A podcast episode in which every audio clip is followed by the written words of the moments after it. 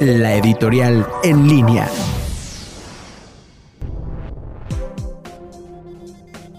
Muy buenas tardes amigos de En Línea, soy la doctora Olivier Ortiz y en nuestra cápsula editorial de hoy hablaremos que este 28 de abril se conmemora el Día Mundial de la Seguridad y Salud en el Trabajo.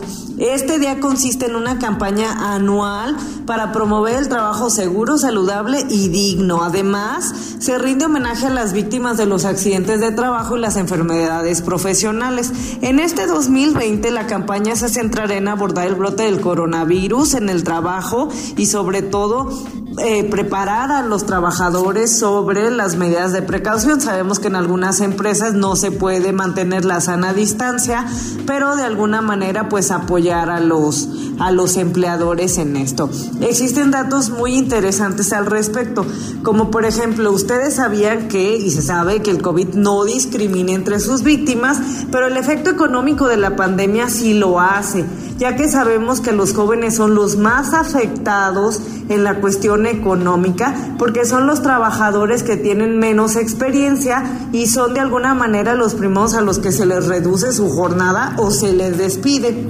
Tres de cada cuatro jóvenes trabajan en la economía informal con poco o ninguna protección social y escasas posibilidades de realizar su trabajo, ya que de alguna manera son los que trabajan en situaciones atípicas como plataformas sin bajas remuneradas por enfermedad o desempleo.